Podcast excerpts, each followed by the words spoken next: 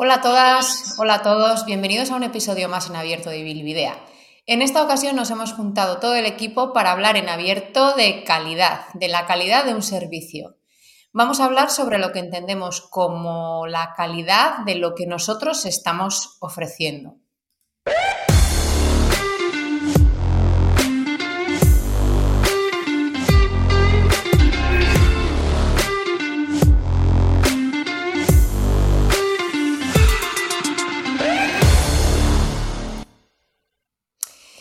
Antes de grabar este episodio, hemos preguntado al grupo de suscriptoras que tenemos en Telegram qué entienden por la calidad del servicio que ofrecen. Pero ahí es cuando se me encienden todas las alarmas porque me he acordado de eso que nos contestan en consulta, pues lo normal. ¿Y qué rabia da eso de lo normal? Por eso creo que es importante que lo definamos bien. Pero antes, antes voy a saludar, que se me ha olvidado. Hola.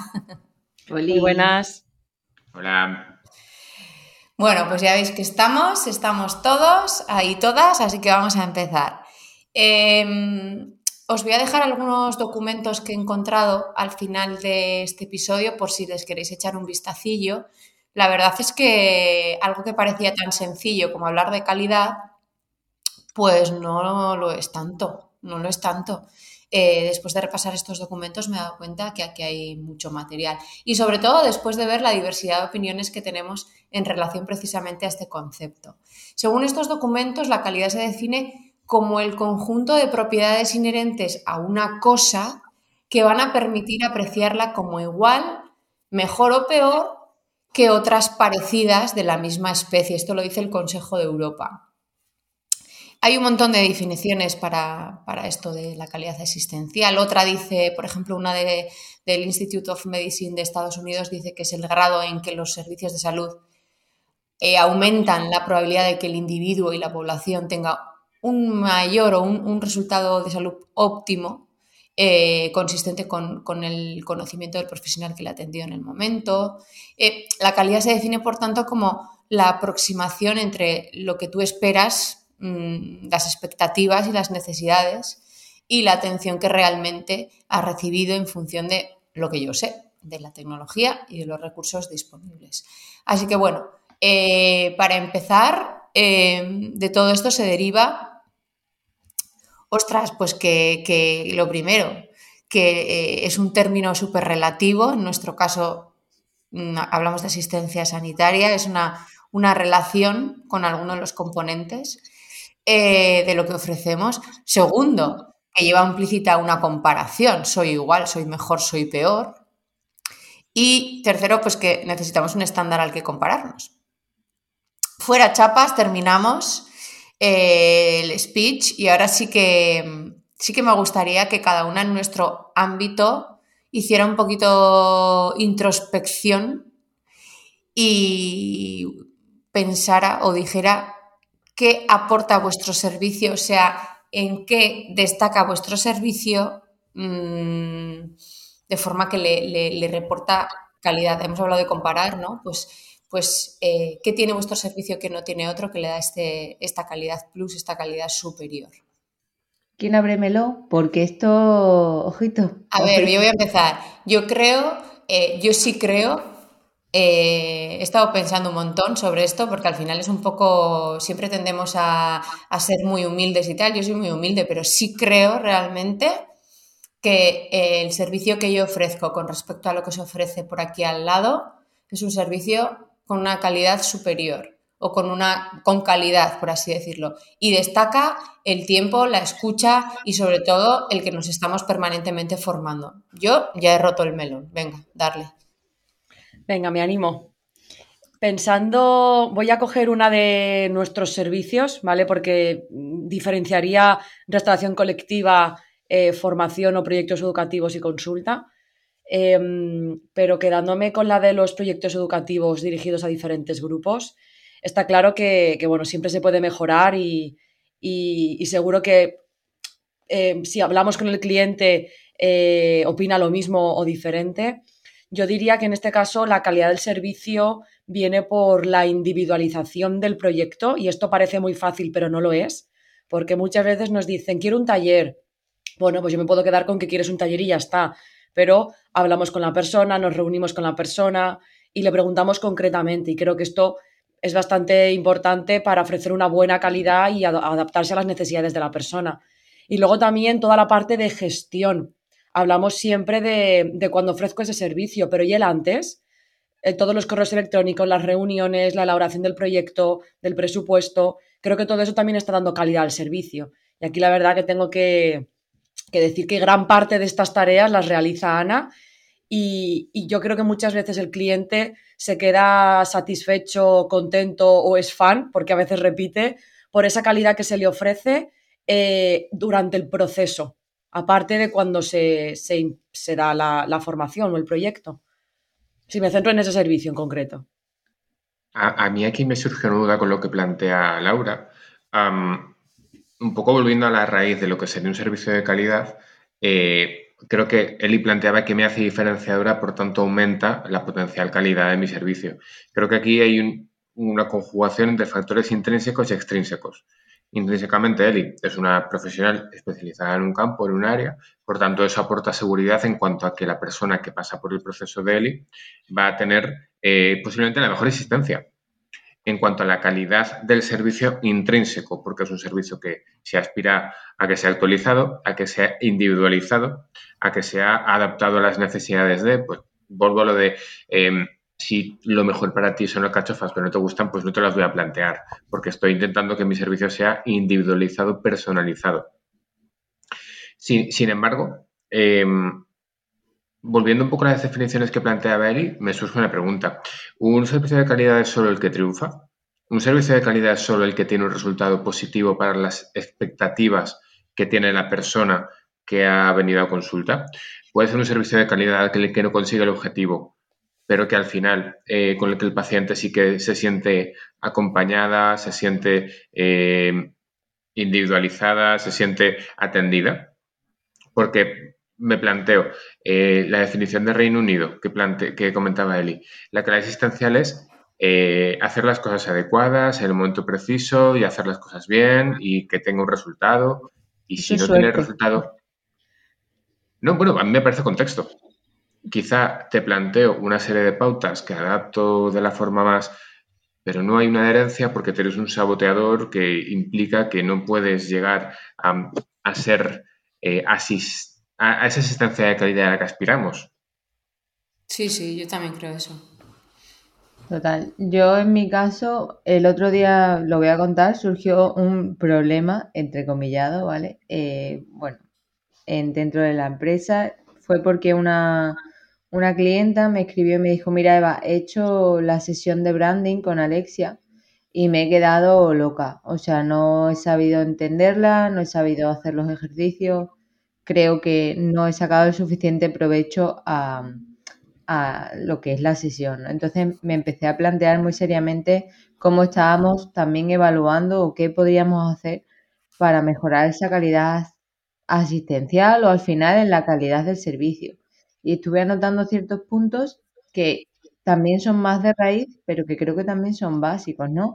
Ya no me refiero tanto a lo que estáis hablando, que bajo mi punto de vista es eh, esa propuesta de valor, ¿vale? La especialización que tiene Eli, el tratamiento que se le da. O sea, me parece que eso es más de la propuesta de valor del propio servicio, no referente a la calidad como tal del mismo. Pero bueno, yo, por ejemplo, creo que uno de los puntos donde podríamos trabajar nosotras, por ejemplo, muchísimo, es eh, explicar por qué se toman las decisiones. Y creo que es lo que nos puede diferenciar o eh, hacer que la gente nos elija. Cuando nosotros tomamos un servicio, eh, o sea, cuando nosotros tomamos una decisión dentro del servicio, bien sea de branding, de web, de lo que sea, se tiene que comunicar siempre por qué se toma esa decisión y tienes que, el usuario tiene que saber por qué se ha tomado y cómo darle la vuelta para que no se tome o para que no llegue ahí, ¿no? Imagínate, yo he decidido tomar, poner una, página web con tres servicios distintos en vez de con dos, que eran los que me había dicho el cliente, y hacer una modificación en cuanto a la metodología de trabajo para que se entienda mejor. Eso tiene un porqué, ¿vale? Y eso yo se lo tengo que hacer ver al cliente, al usuario. Y por ejemplo, en Proyecto Púrpura no hemos llegado, creo, todavía a eso. Me preocupa mucho la calidad asistencial que nosotros damos. sobre todo desde el último mes que, en el que ya no contamos con una de las personas en el equipo. He de decir que estoy tomando apuntes eh, porque creo que necesitamos de alguna forma saber medir esta calidad, aunque eh, seguramente esto lo hablaremos más adelante y es una cosa que pretendemos también abordar. aquí hay una cosa que hemos que Eli, por ejemplo, señalaba como calidad, que es la especialidad, y ahora es como la propuesta de valor. En, realidad, creo que dentro de la especialidad, como, como, digamos parte de la propuesta de valor, tendríamos que evaluar cómo ah, cualificamos esa especialidad. Eh, que, quizás es fácil de entender, o la tienes o no la tienes. Ahora, hay profesionales que están muy especializadas que hacen un servicio de mierda. No, esto ya a todos nos habrá podido pasar, ir a, un, ir a un hospital y es el mejor profesional de que nos va a atender, pero nos sentimos mal atendidas. Claro, pero ahí nos estamos yendo a la persona, a cómo atiende la persona. o sea, cada uno de nosotros como persona, eh, de nuestra manera de ser, nuestra manera de comportarnos, al final también estamos dando una calidad. De hecho, no sé si me voy del tema, pero em, existe, bueno, esto Eva lo sabrá más, existen las cuatro P's del marketing y existen las siete P's del marketing dentro de lo que es un servicio. Y las 12 y las 12, bueno, pues yo, estudié las, las 7 del, servicio y una de ellas eres tú como persona, people, en este caso. Entonces, puedes ser el, el profesional más estupendo y tener muchísimo, muchísima experiencia, muchísimos títulos y ser un crack, pero la calidad de tu servicio en cuanto a cómo tú te comportas como persona y cómo tratas, yo me acuerdo, por ejemplo, cuando mi madre acudió a, a, un médico, a un oncólogo en su momento, eh, era el cirujano que fue de, esta persona me tiene que operar, porque si me tiene que operar, porque sé que es muy bueno, pero la calidad como persona no ha sido nada buena, en realidad. Y es súper importante que tú te sientas cómodo y a gusto y en confianza con esa persona en algo tan difícil como es una operación oncológica digo yo. Por eso, por eso quería yo definir lo que era el concepto de calidad, porque también eh, si nos ponemos a buscar en documentos o... Eh, hay un montón de papers, por cierto, no me lo esperaba yo, sobre calidad. Eh, aparecen, he hecho pantallazo de uno de ellos en el que aparece la calidad engloba lo que se espera, lo que satisface, calidad sorprendente, calidad externa, calidad de diseño, calidad de conformidad, de disponibilidad, de servicio post objetiva, percibida, de concepción, de concordancia, de servicio per se, de producción, de valor, o sea, y así sigue hasta casi 30. Entonces, es mucho más de lo que, mm, de lo normal, de lo que percibimos como, chica, pues lo normal. Em, me, he quedado toda loca porque es cierto lo que decís, lo de, lo de la propuesta de valor, lo del que una persona sepa más o se haya formado más en algo o no no implica, es, cierto, que, sea más, eh, que el servicio sea más calidad. De hecho, em, yo ayer discrepaba con algunas cosas de los apuntes que habían hecho eh, las suscriptoras pues cuando preguntamos, que luego comentaremos, mm, porque hay, hay personas eh, que ofrecen un servicio de calidad o que se venden como calidad superior o tal y tienen un servicio de mierda y esto lo sabemos. Esto lo sabemos. A nosotros, a vosotros sobre todo, seguro a Luis también. A mí me ha llegado gente a consulta que ha venido de un sitio con una calidad top, top, top, top, top, o de una persona, una profesional súper de renombre tal, y luego resulta que ha sido una mierda de, de asistencia a la que le han hecho. Mm. Seguramente una mierda en ciertos aspectos, no en todos. Porque aquí igual tú te estás acoplando a, es una mierda eh, dentro de la perspectiva científico-sanitaria de la pauta a lo mejor que le ha dado, pero luego tenemos la, de la satisfacción suya. Claro, si no le ha funcionado para nada y, la y encima se ha quedado con sensación de mierda, pues la calidad es una mierda, por mucho que esa persona sepa mucho. Em, ¿Y cuál es, cuál es eh, hacia dónde enfocamos nuestra... Claro, no podemos abarcarlo todo, pero eh, no sé ni cómo definir esta pregunta. Em, te lo, te lo eh, intentar hacer un, digamos, un rodeo a lo que estamos comentando, por sentenciarlo una, de una frase un poco más finalista. Puedes tener mucho conocimiento, pero ser un profesional de mierda porque no se te da bien la consulta. Y esto también pasa. Hay gente que la consulta no se le da bien y hay que asumirlo. Hay gente que la consulta se le puede dar mejor y hay veces que la consulta se, se te puede dar peor. Y no todo el mundo, por mucho conocimiento que tenga, puede pasar consulta. Yo estoy pensando en algunas compañeras que, bueno, con las que hemos podido hablar a lo largo de nuestra existencia, que cuando he intentado ponerse en consulta es que no pueden, es que no saben, es que no se les da bien y no pasa nada. A mí particularmente creo que la consulta y la cercanía con el paciente se me da bien. Básicamente porque pues, ser un ser más social. Y eso a veces incluso oculta algunos déficits de conocimiento, oculta que, que no, quizá no estoy dando el mejor servicio en cuanto a las pautas que puedo dar, pero como soy una persona maja en consulta y una persona cercana, y una persona que te contesta los mails intentando que no pase más de un día, ahí meto gol. Pero no estamos hablando del mejor servicio, sino de la, quizá la mejor cara para atender el servicio. Por eso a veces creo que la calidad es una cuestión que es difícil eh, transmitir. Y esto cuando he tenido gente en prácticas en consulta me dicen, he utilizado tus frases y van muy bien. Claro, entonces, ¿qué es? La frase es el cómo lo dices, pero esto cómo se enseña. ¿Es tu cara bonita? Claro, es que, es que creo que la, calidad en ese sentido es muy, muy sensible y creo que es una conjugación de, pero no buscando siempre la calidad superior de, todos los, de todas las formas, sino una conjugación, quizá por meterlo de una forma. Eh, digamos que para que un servicio se consiga calidad tienes que ganar 10 puntos. Hay 5 en material, 7 en cómo lo dices y 4 en cómo lo haces. Es un total de puntos a repartir. Igual tienes un 7 y un 2 te, quedas en un 9. Igual tienes un 7, un 2 y un 1, te quedas en un 10, aunque tu material es un material de mierda. Porque la persona se siente con cercanía, se siente que puede cambiar. Creo que va un poco más por ahí el, cómo tendríamos que buscarlo. De todos modos, eh, ¿hay profesionales que hacen servicio de mierda? Sí. ¿Hay profesionales que se les debe en la consulta hacer servicio de mierda? También. ¿Hay profesionales que no dan ningún tipo de seguridad, que es una palabra que aún no había salido? Especialmente las personas que trabajamos con clínica, tenemos que aportar mucha seguridad y hay gente que no se siente nada segura con lo que decimos. Entonces tenemos que replantearnos o el cómo lo decimos o el cómo lo hacemos. Porque si la persona no se siente segura con lo que vamos a plantear, seguramente no lleguemos ni a que haya una buena herencia ni a prestar el mejor servicio. Por ejemplo, eh, ¿podría plantear Eva una web que tuviera muchas fugas de seguridad donde los datos se publicasen? Seguramente no. Primero porque incumples una ley. Y siguiente porque la persona se va a encontrar con, con problemas. Si a una persona que atendemos con celiaquía, por ejemplo, no le damos el mejor consejo en cuanto a cuidado con las trazas de gluten, fíjate las etiquetas, quizá no estamos dando el mejor servicio y, tampoco es un servicio seguro. Y, si la persona nos pregunta y nos dice, tengo que mirar las etiquetas y dudamos, quizá no estamos dando el mejor servicio. Pero bueno, por intentar eso, que a mí la seguridad en cuanto a lo que decimos me parece relevante y el problema que tengo con la calidad es que no puedo medirla no sé medirla. No, no es que no sepa medirla, es que no sé enseñarla. Porque no tengo un parámetro que me diga, esto es.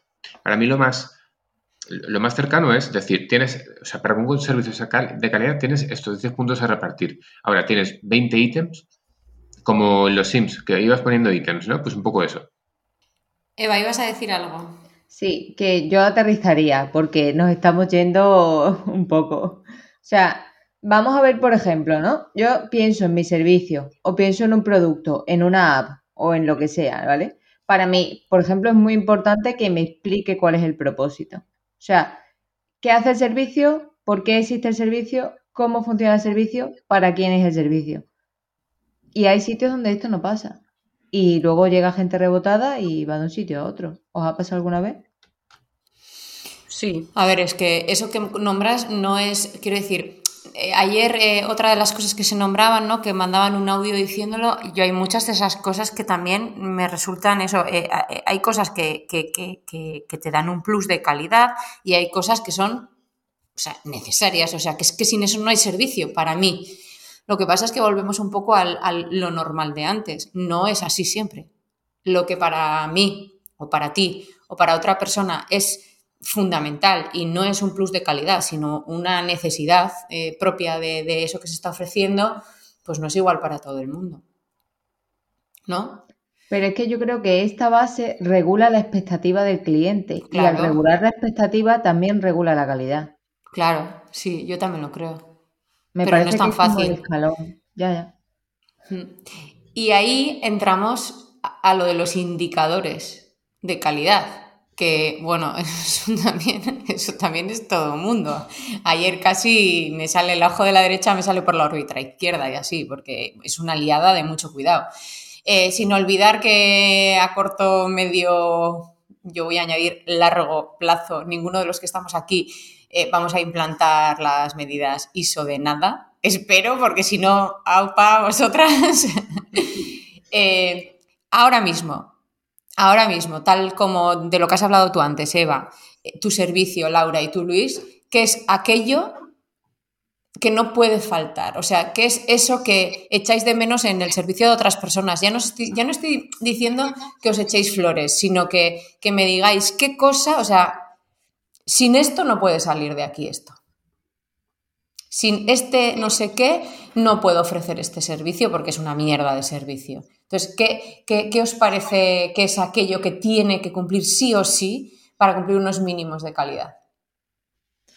En mi caso, por ejemplo, se me está ocurriendo que quede muy claro por todas las partes, y para mí eso sí que es un, un indicador de calidad, o al menos a mí me lo parece, que mm, ya no tanto la metodología, que he hablado muchas veces, sino el protocolo de trabajo. ¿Qué va primero, qué va después y qué va al final? Eh, y, cada uno de los pasos que va a seguir ese proyecto. Desde que se manda la propuesta, desde que se aprueba la propuesta, hasta que cómo vamos a empezarla, cómo vamos a continuarla y cómo vamos a terminarla. Porque si eso no se establece bien, la otra persona o la otra parte se pierde. Incluso muchas veces, aún estableciéndolo, no se lleva a cabo. Entonces, para mí, ese es el punto o un indicador de calidad en el caso de nuestros servicios de, independientemente de la consulta, ¿eh? me estoy refiriendo a todo aquello que no es consulta, ese protocolo de trabajo para que todas las partes eh, tengan claro cómo, cómo se tiene que, trabajar.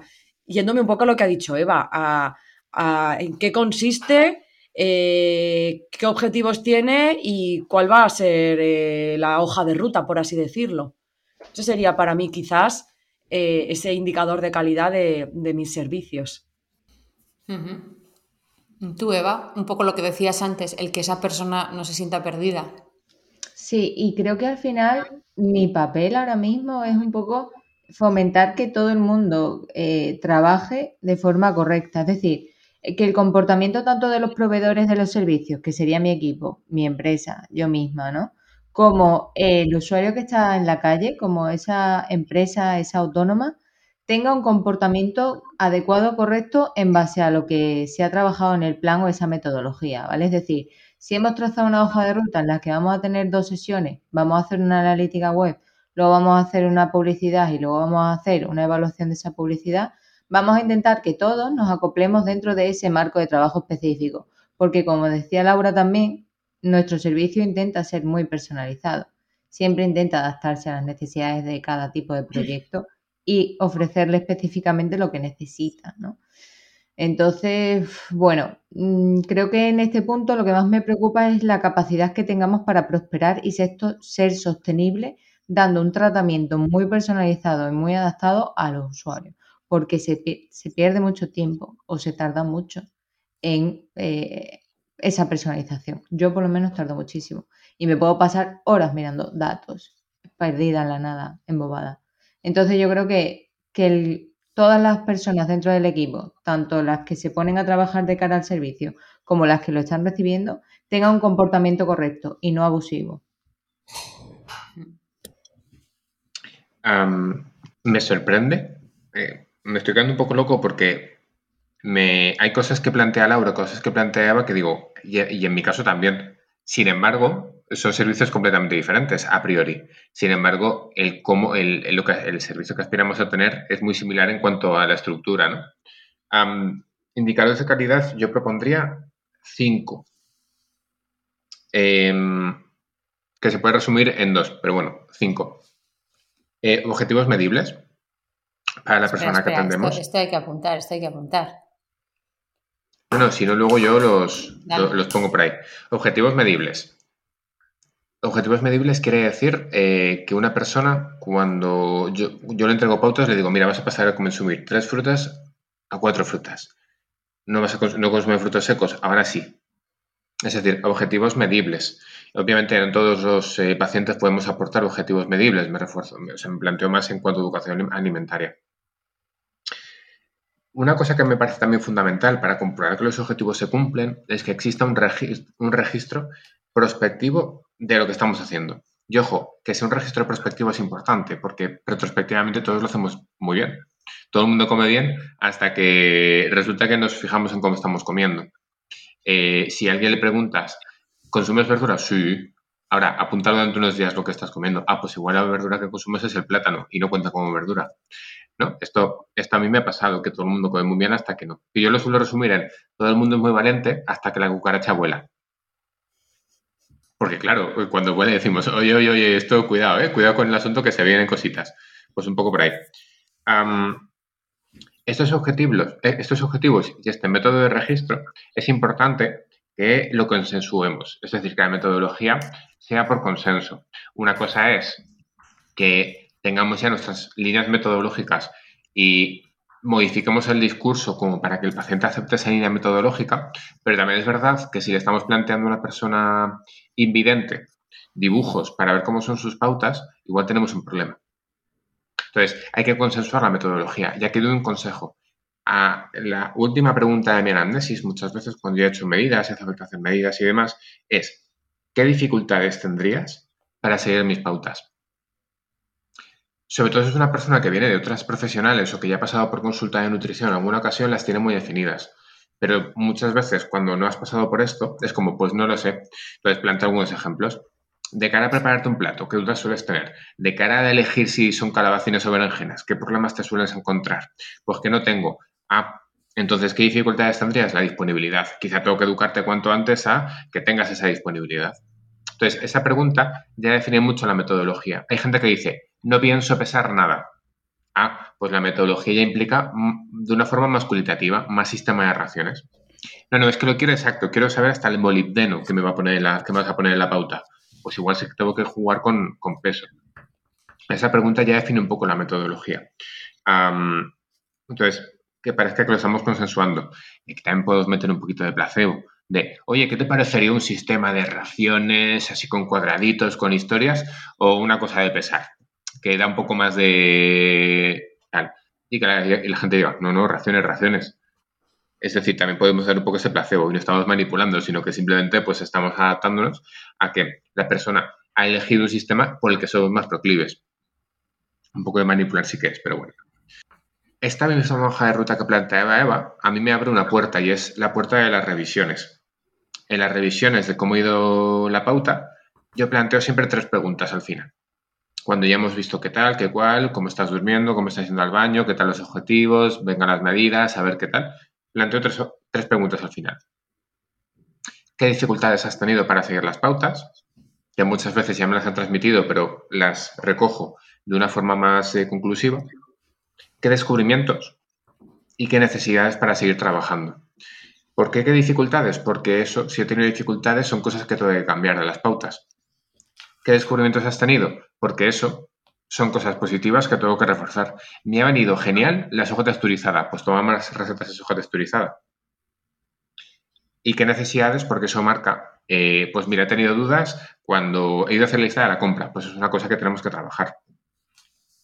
Y eso da lugar al quinto, un poco quinto punto. Eh, todo esto lo resumiría en un, en indicador, que es la hoja de ruta. Cómo estamos haciendo la ruta 66 de la calidad asistencial del paciente o del objetivo del paciente. El quinto punto es que sepamos cómo poner soluciones a los problemas. ¿Qué problema tienes? Que no sé cómo hacerme la lista de la compra. Pues toma, aquí tengo material. Eh, que tengo diarrea después de la quimio pues mira, vamos a probar con este probiótico de esta forma, de esta tal. Que tengo un déficit de vitamina D, pues mira, tienes que suplementarte vitamina D de esta forma, de esta forma y de esta forma. Y que no se nos olvide que tenemos siempre el comodín de decir, mira Eva o mira Eli, ahora mismo no sé responderte, porque quiero cotejar con alguna compañera un poco cuál es tu situación o, o cómo tendría que hacerlo. ¿Te parece que te escriba en un par de días y te lo comento? Entonces, eh, para mí esos serían como los cinco indicadores de calidad. Eh, cuatro que se pueden implementar en nuestro, en nuestro, digamos, hoja de ruta y una que nos tendrá que definir como cercanas o como que podemos mejorar la calidad de vida de la gente desde aportar solución a sus problemas. Y no siempre tenemos que hacerlo en directo eh, con lo que el paciente nos aporta. Y ya está. ¿No se pueden poner aquí los aplausos para Luis? sí, sí, espera, espera. No sé de qué voy a hablar mañana. no, no tengo, no tengo aplausos. Yo quería añadir un par de cosas más de lo que estaba comentando Luis y me ha, encantado la, pregunta de qué dificultades ves. Eh, yo en lugar de dificultades hablo de obstáculos porque a veces eh, creemos que va todo estupendamente, no le estamos preguntando a la persona qué dificultades o qué obstáculos se puede encontrar y cuando después llega la consulta nos dice, no, es que esto no he podido llevarlo a cabo por esto. Bueno, es que si lo hubiéramos preguntado antes, nos lo hubiéramos ahorrado en cierta manera. Esto si lo extrapolo a lo que son otro tipo de servicios, cuando hicimos la mentoría, eh, Manuel nos hablaba de, qué le preocupa y qué dolor tiene esa persona, eh, en inglés el, el, pain. Es decir, ¿a ti qué te preocupa para sacar un proyecto adelante? ¿Te preocupa que tus trabajadores no lo pongan en marcha? ¿Te preocupa que los profesores no estén de acuerdo? ¿Te preocupa el dinero? ¿Te preocupa que no tenga éxito eh, el, proyecto? ¿Te preocupa que todo el dinero que inviertas después realmente nadie lo utilice? Hay que, esto podría ser también extrapolado a, otros, a otros ámbitos. Y luego de una cosita que estaba comentando antes, Eva, del equipo y demás, no sé si incluirlo como indicador de calidad, pero igual yo ves que me voy siempre mucho a esa parte. Em, evaluarnos también o un indicador de calidad nosotros como profesionales, como personas, de hasta dónde llegamos, porque muchas veces eh, estamos saturados de trabajo, estamos saturados de pacientes, de, de, un montón de cosas y la calidad que ofrecemos no es la misma. Pero sí muchas veces que decimos no puedo atender a más gente o no puedo tener más proyectos, porque yo lo pienso y digo, jolín, ¿cuántos proyectos llevamos en marcha? es que cuantas más cosas lleve en marcha, la calidad de mi servicio va a mermarse, probablemente. Entonces, el saber hasta dónde, pues aquel episodio, no me acuerdo qué número era, de saber decir que no en el sentido de hasta aquí puedo llegar, porque el episodio 14. Jolín, qué memoria tenéis de los episodios, yo no me acuerdo de ningún número. Em, pues eso de decir hasta aquí, porque sé que si continúo, la calidad de mi servicio no va a continuar. Quería aportar estas dos, pero no nos estamos centrando mucho en la calidad humana y hay mucho más detrás. Sí, sí, claro, claro, claro. Me da la sensación de que todo lo que hemos hablado hasta ahora tiene que ver con la humanidad, con el que seas más o menos empático o estés más o menos formado, pero se nos olvida que hay muchas cosas más que forman parte de la calidad de lo que ofreces. Por ejemplo, para mí también es importante cuando voy a, un, a hacer, pues no sé, a un servicio o contratar un producto, lo que sea, el hecho de responder al cambio, de que si mis circunstancias, mis necesidades, mis objetivos cambian, ¿qué capacidad tiene esa organización, esa empresa de responder al cambio y seguir ofreciéndome un servicio de calidad y adaptado a, mis necesidades? ¿Esto lo habéis planteado alguna vez? Es decir, a mí me ha pasado, ¿vale?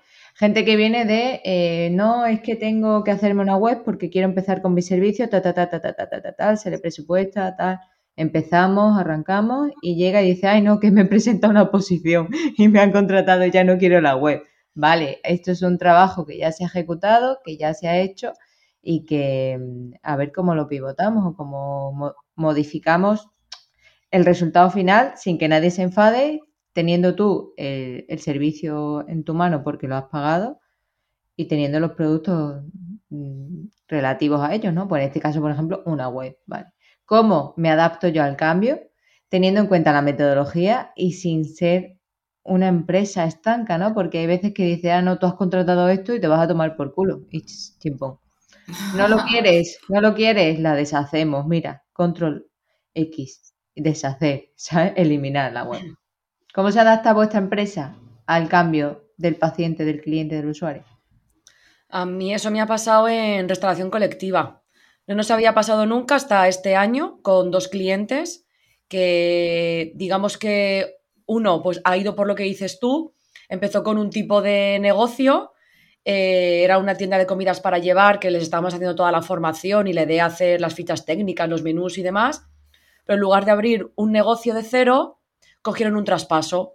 Por tanto, de momento están siguiendo esa línea, entonces el servicio que contrataron está paralizado. ahí aprendimos que habría que poner también un tiempo al presupuesto, porque claro, no va a estar abierto tres años ese presupuesto. Entonces ahí, por ejemplo, de momento está paralizado y, no tenemos, de momento, eh, bueno, pues hasta que no, se pongan en contacto con nosotros, pero nos adaptaremos a, la, a su nueva idea de negocio. En cambio, lo que nos ha pasado con otra empresa es que directamente largas. Sí, ya cuando llega a Valencia voy, sí, ya me pondré en contacto contigo, sí, sí, sí, pero desde octubre me debes dinero.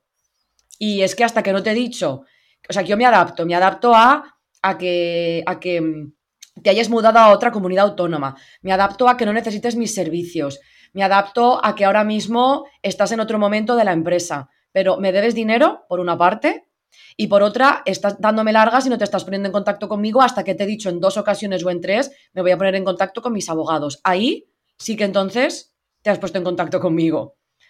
Entonces, eh, me adapto, porque creo que nos adaptamos un montón, pero hasta un punto. y sobre todo cuando hay dinero de por medio, que no es muchísimo, pero tampoco es poco. Es que me parece que el ser adaptable o que un servicio sea adaptable o que tengamos como una pequeña hoja de ruta trazada cuando pasan este tipo de cosas, fomenta la supervivencia del proyecto y fomenta la calidad. No la calidad asistencial a la persona, sino la calidad de tu entidad directamente, que es un poco yo a lo que voy. Sí, yo también pienso eso. Un suscriptor eh, comentaba en el grupo eh, sobre la diferencia entre la calidad a la hora de contratar un servicio y la calidad del servicio, que yo también lo veo así. Y lo cierto es que todo suma, pero la accesibilidad, hasta qué punto... Eh, hombre, yo no, mm, sinceramente, sigo sin ver que, la accesibilidad sea un plus de calidad. ¿eh? Espero que me lo hagáis ver porque no lo veo. Para mí el, estar 24/7 no es un plus de calidad. El responder los emails, como ha dicho Luis, en menos de un día, para mí no es un plus de calidad yo creo que está muy bien y, yo también soy la primera que estoy súper accesible, pero mm, a ver qué me contáis, porque yo no lo veo. Venga, venga, de algo. Yo, a mí sí que me parece, pero me parece un basic, o sea, del basic pack, vale, no, o sea, ser fácil de encontrar, que para mí sería este, este tipo de indicador, por así decirlo, me parece parte del basic pack, es decir, el servicio puede y debe ser contratado o encontrado por un usuario sin conocimiento previo de la tarea que se propone realizar. Es decir, yo quiero ir a la dietista nutricionista a comer sano, ¿no? Pero yo tengo que saber ejecutar esa búsqueda para y sin ningún tipo de conocimiento de qué es comer sano para que eso me lleve a la dietista nutricionista, a la profesional sanitaria que realmente corresponda, ¿vale? Por ejemplo, el nombre del servicio debería describir esa tarea que se está ejecutando. Nutrición deportiva, eh, alimentación enfocada al vegetarianismo. Mm, ¿Vale? esa palabra no debe, no debe contener un lenguaje técnico, no debe contener tecnología dentro de ella, no debe contener unas siglas, porque si no, no va a ser fácil de encontrar. Ahora bien, me parece que es, pues ya te digo, del Basic Pack, ser fácil, ser accesible. Mm, no sé. Claro, no es lo mismo ser accesible de estar accesible para la persona 24/7 a ser accesible de que seas fácil de encontrar. Creo que aquí es la diferencia entre una cosa y la otra. Estoy de acuerdo con Eva con lo de ser accesible a la hora de, pues eso, de que seas fácil de encontrar, de que, pues sí, todo lo que ha estado comentando Eva en realidad.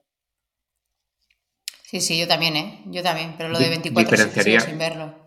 Claro, es que aquí creo que son dos cosas. Diferenciaría el preconsulta, que hubiera. Preconsulta, yo siempre, como siempre barro para casa, quiero decir, pues los que no estéis en consulta, pues apañarse. Eh, el preconsulta, es decir, que es un servicio accesible, que es un, servicio legible, que se pueda entender, que la gente ya cuando venga a vernos sepa cómo trabajamos, me parece fundamental.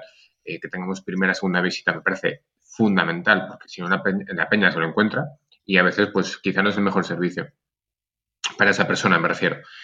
no, ser, no ser un servicio de calidad adaptado a ese usuario. El usuario, ¿eh? Quiero decir, ya no es huyo de la palabra paciente a veces, se va, esto, estás orgullosa. que, sea, que el proceso de coger cita sea fácil, sea, existe una buena atención al cliente en ese sentido, al usuario, al paciente. si de cara a coger cita necesito siete mails y dos llamadas, quizá la persona la he perdido. Es decir, esa preconsulta, una, una preconsulta de calidad sería accesible en cuanto que la persona entiende dónde viene y, por otro lado, que accede a ese servicio de forma fácil. Creo que se, se centraba un poco más en el eh, propio post consulta o, la propia consulta. Es accesible a 24/7 de el paciente me manda una foto por WhatsApp y le tengo que contestar o el paciente me manda un mail a los dos minutos le, le tengo que contestar. Creo que es otra cosa completamente distinta y que yo no, no vincularía calidad a velocidad. Que una aunque, bueno, esto podemos volver al podcast este que hablamos del, de, de, la velocidad, ¿no? Del mundo automático. Pero quitando eso, creo que em, tenemos que diferenciar calidad y velocidad en el sentido que no por contestar antes estamos respondiendo mejor y a veces por contestar antes nos olvidamos detalles. Porque si me tengo que ver una analítica y tengo un texto a los dos minutos de todo es posible que no le haya mirado bien. Porque entre una consulta y otra dejamos pasar un tiempo para que nos dé tiempo o busquemos un rato para preparar unas pautas de buena calidad unas pautas donde me permita leer la historia del paciente, leer las necesidades del paciente y entonces ya decir, vale, ahora te hago estas pautas, ahora te digo más calabacines o te digo que no comas garbanzos. Pero porque necesito un tiempo. Entonces, creo que confundimos muchas veces calidad con velocidad en el sentido que parece que por ser más rápidos vamos a estar mejor atendidas y en principio no. Puede que llegue un momento que sí, que haya una super máquina que a los dos minutos ya tenga la respuesta de cuántos, cuántas beneficios necesitas al año y que te lo repartan tomas semanales. Pero de momento no podemos, seguramente no podamos acceder a esto. Pero sí que es verdad que cuánta velocidad es buena, cuánta velocidad es mala. Es decir, no puedo estar cuatro días sin contestarle a alguien. A no ser que esté justificado de alguna forma. Pues mira, me he pillado fuera, no puedo leer el correo, no puedo acceder a tu historia clínica pero ¿cuánta velocidad es admisible como algo que cualitativamente es, es permisible? ¿Que tarde tres días en contestarte? Si está justificado, seguramente sí. Pero aquí creo que es sensible el cómo lo, el cómo lo, podemos clasificar. Eh, pero centrándome un poco en lo que estoy hoy muy difuso, centrándome en lo que planteaba Eli, creo que la accesibilidad 24-7, ya ves, centrándome, estar accesible 24-7 al paciente no me parece sano. Y contestar correos a las 11 de la noche tampoco. Si a mí un profesional me contesta un correo a las 11 de la noche contestando, contestando una duda que le, que le he planteado, mi respuesta es decirle, ¿estás bien? Y, y, a mí me pasa, por ejemplo, con mi, con mi entrenador. Yo muchas veces le digo, mira, el fin de semana es cuando puedo entrenar, entonces cuando te voy a mandar vídeos, pero por favor no me contestes. O sea, no me contestes hasta el lunes. Yo te lo mando aquí y muchas veces incluso le he dicho, mira, no te voy a mandar nada porque sé que lo vas a mirar, entonces te lo mando el lunes. Y que eso pierde, eh, rechaza cierta salud fisiológica en el sentido de que si me mandan correcciones quizá no las tengo hasta un día siguiente, cuando ya podría haber entrenado con eso cuantos, pues sí, pues sí. Pero es que no quiero que trabaje un fin de semana si no está dentro de su horario. Pero bueno, esto soy yo. Mails, o sea, los lunes por la mañana, y esto seguro que también le pasa a Eli, tengo, eh, no sé, 20 mails de pacientes que el, una vez es una foto del sábado noche en plan, pues mira, he cenado esto, ¿qué te parece? Si es como, menos mal que no tengo WhatsApp, porque si me lo mandas por WhatsApp estaría todo, o sea, el sábado por noche sería eso un festival. Yo tuve WhatsApp. Quiero abrir el melón del establecimiento de expectativas del usuario. Eh, ahí iba a entrar yo ahora. Déjame que lo introduzca de otra manera, porque ayer un suscriptor dijo mm, creo que va un poco a lo mismo, ¿eh, Eva? No estoy segura. Si no es así, me dices. Un suscriptor o suscriptora, no recuerdo, nos decía, para mí es un servicio de calidad si mi paciente sale contento. Y un servicio de mala calidad es que salga de mala leche después de interactuar conmigo. Eh, otra persona decía, al final la calidad es la experiencia que ha vivido el cliente y será en base a la suma de todo esto. Eh, es fundamental conocer la opinión del propio paciente y saber si sale contento para saber si ha habido calidad o no. Y yo, una vez más, súper discrepo. O sea, yo he tenido pacientes que han sido unos gilipollas, y lo digo con mayúsculas. Yo he tenido, afortunadamente he tenido pocas experiencias de estas, pero he tenido pacientes que son gilipollas. He tenido pacientes que han venido ya, mm, y esto creo que lo comenté una vez, porque no me, a mí no, esto no me pasa mucho, por suerte. Eh, yo tenía aquí un paciente que desde el primer momento ha estado con los brazos cruzados y que estaba súper poco receptivo y que yo ya no sabía si bailar o hacer el pino para intentar que esa persona me mira, o sea, eh, le he ofrecido, aunque me hubiera gustado mandarle con mayúsculas a tomar por el culo de aquí, le he atendido con mi mejor cara y le he ofrecido un servicio que te cagas, o sea, lo siento, pero ahí había mucha calidad que él no ha sabido apreciar, porque no le ha dado la gana o por el motivo que sea. Y creo que no siempre eh, esto ocurre. Em, ya está, ya me he quedado a gusto. Ahora os dejo hablar. Mira, yo esto lo comparo porque en el curso de experiencia de usuario siempre hablamos del Customer Journey, de cómo de contento tiene que estar el usuario, todas estas cosas. Pero es que a veces la experiencia de usuario no puede ser positiva, ¿vale? Porque en una funeraria no puede ser positiva la experiencia de usuario y la gente se reía cuando digo esto. Pues es la puta verdad, ¿vale? Hay veces que no puede darse una buena experiencia de usuario. Y, por ejemplo, cuando mapeamos en qué punto está el usuario, es decir, viene la primera consulta, cómo se siente, qué necesita, qué objetivos quiere cumplir, ta, ta, ta, ta, ta, ta.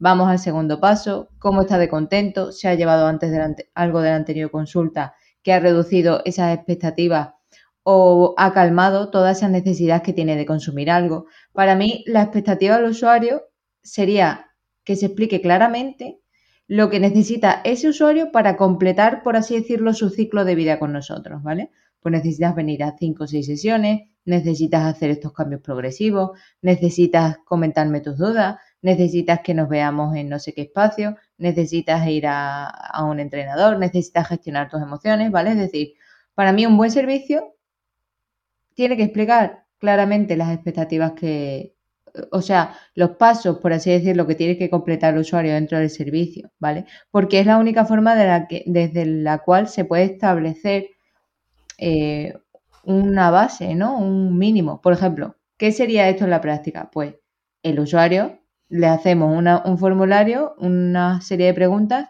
y entiende perfectamente cómo funcionan todos los elementos del servicio. Cuánto tiempo va a llevar, cuánto va a costar, eh, si lo puede elegir, si hay margen de cambio. No sé, creo que eso, que ese mapa o ese camino del usuario, que lo hablamos también en las jornadas de Adinu, es lo que tiene que establecer la expectativa que el usuario tiene de nuestro servicio. Pero no sé qué opináis.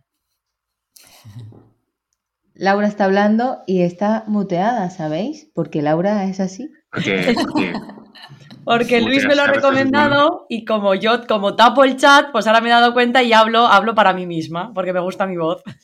Has comentado con respecto a, lo de la experiencia del usuario, no siempre es buena y, y hay un caso muy evidente y es los menús escolares. Quiero decir, tú haces un servicio, haces un menú y la experiencia del usuario, que es el niño, no es buena, porque el niño no quiere comer lo que tú le estás proponiendo en realidad.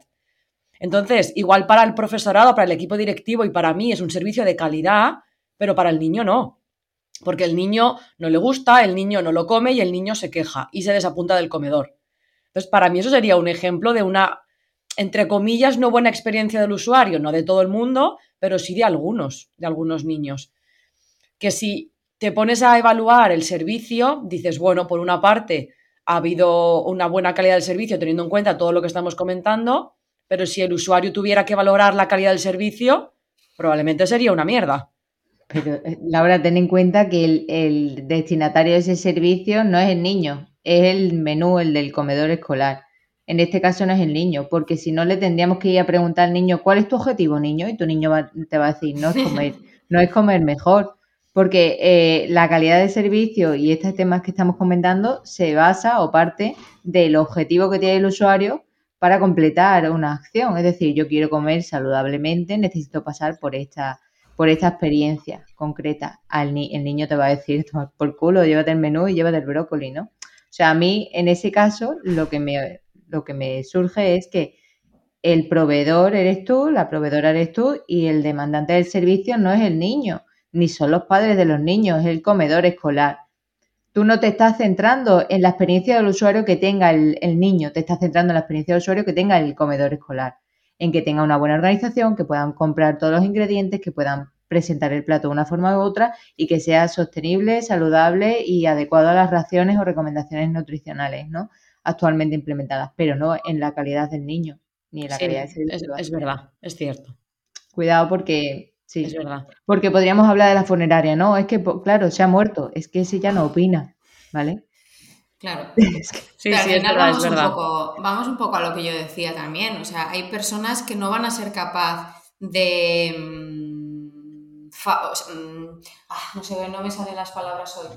No van a ser capaces de vivir la calidad de lo que le estamos ofreciendo porque ya vienen, porque no están viniendo como tienen que venir. Quiero decir, no todo es. Eso de el cliente siempre tiene la razón, vamos a cortar con eso, por favor, ¿eh?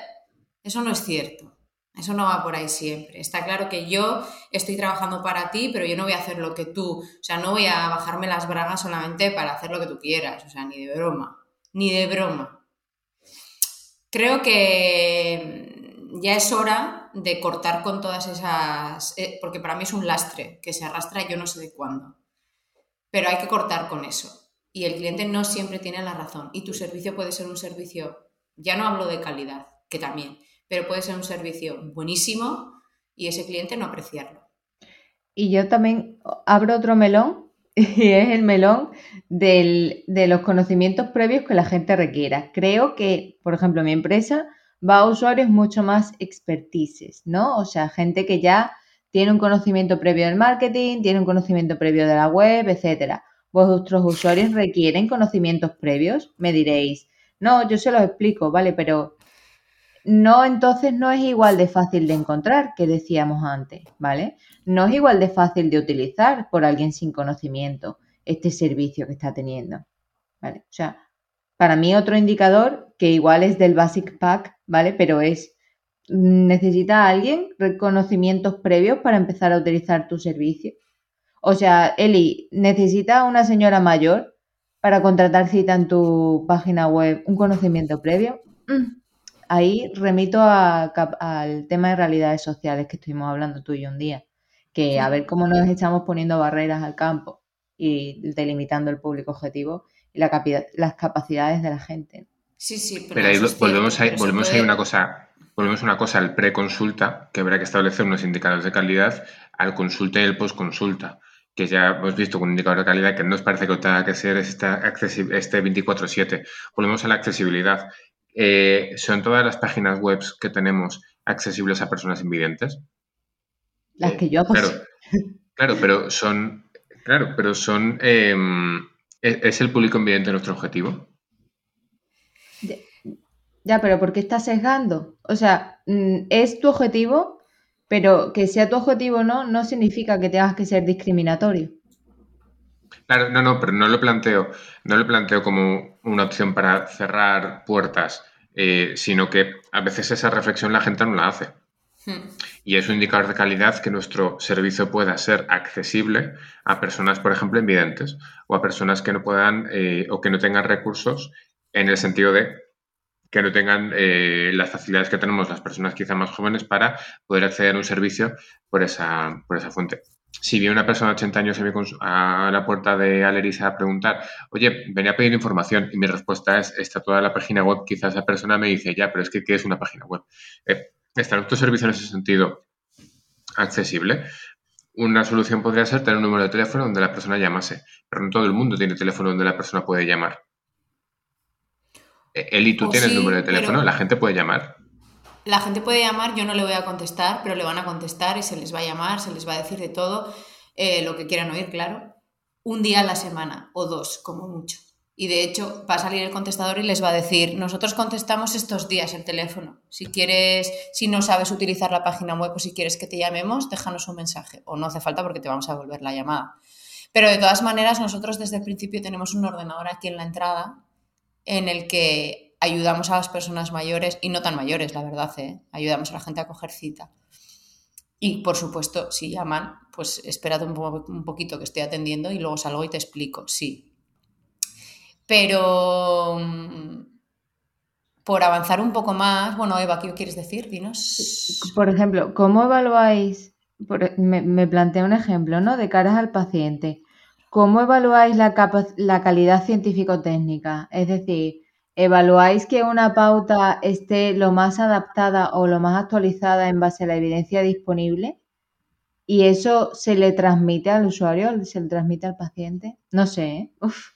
Yo creo que esto da para otro episodio. Me voy a hacer Excel. Sí, eso da para otros episodios, pero sí que es cierto que hay un par de puntos que tenemos que dejar porque no nos va a dar tiempo, pero que deberíamos de reconsiderar para, para, para próximos episodios. Lo primero, lo que acabas de comentar, y yo hago spoiler, bueno, no voy a hacer spoiler. Lo primero, lo que acabas de comentar. Lo segundo, algo que comentó una suscriptora que a mí me pareció súper importante, cómo controlo la calidad de todo lo que se está ofreciendo en mi centro sin ser yo la que está dando todos los servicios al mismo tiempo. Es decir, ¿necesito ponerle una cámara a mis empleadas? Por supuesto que no.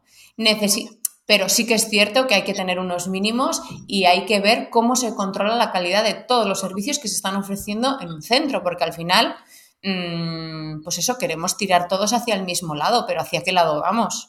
¿Y cómo? ¿Y con qué? Y luego creo que tenemos que dejar también para lo próximo, o sea, no os voy a dejar ni hablar, eh, los cuestionarios de satisfacción post trabajo, post asistencia. ¿Cómo hay que hacerlos? Eh, ¿Qué hay que tener en cuenta? Si realmente son útiles para todo aquello que se nos pasa por la cabeza, porque yo creo que para todo no son tan útiles como pensamos. Y chispún. Pero esto, esto, esto podemos hacer un pequeño spoiler. Eh, quedan dos episodios donde hablaremos en el cerrado, dos episodios el cerrado donde hablaremos de calidad. Entonces, eh, el, esto sale, si no me equivoco, un jueves, pues un martes, pues el jueves eh, saldrá el episodio de calidad donde él y yo debatiremos sobre el tema de consulta y bueno, las que no os paséis consulta tanto y hacéis otras movidas con vuestros usuarios y no tanto con pacientes, pues ya os apañéis en otro capítulo. Hombre, y espero que lo oiga porque que conste que ni he dicho tacos tantos como me hubiera gustado, ni he abierto melones tantos como me hubiera gustado. y bueno, pues nada, lo que decíamos, que se nos va el tiempo y hasta aquí el episodio de hoy. Esperamos que os haya resultado interesante y que escuchéis el siguiente. Ya sabéis que este es en abierto y el siguiente no. Si queréis tener acceso a todos los episodios, incluidos los cerrados, pues os podéis suscribir por lo que viene siendo el equivalente a cuatro cafés al mes, o sea, cinco euros al mes, ¿vale? Pues nada, nos vemos pronto. Agur, adiós. Adiós. Adiós. adiós. Para mi calidad sería, por ejemplo, que me regalasen la fruta, pero en plan para todo el mes. Ya verás cómo esos pacientes lo ¿Y, ¿Y la gente que te invita un café la entra en, en la consulta? Eh, yo lo hago, yo lo hago. Porque, ¿Sabes por qué, no? Porque me da vergüenza, porque siempre me pillan con una taza de café en la mano.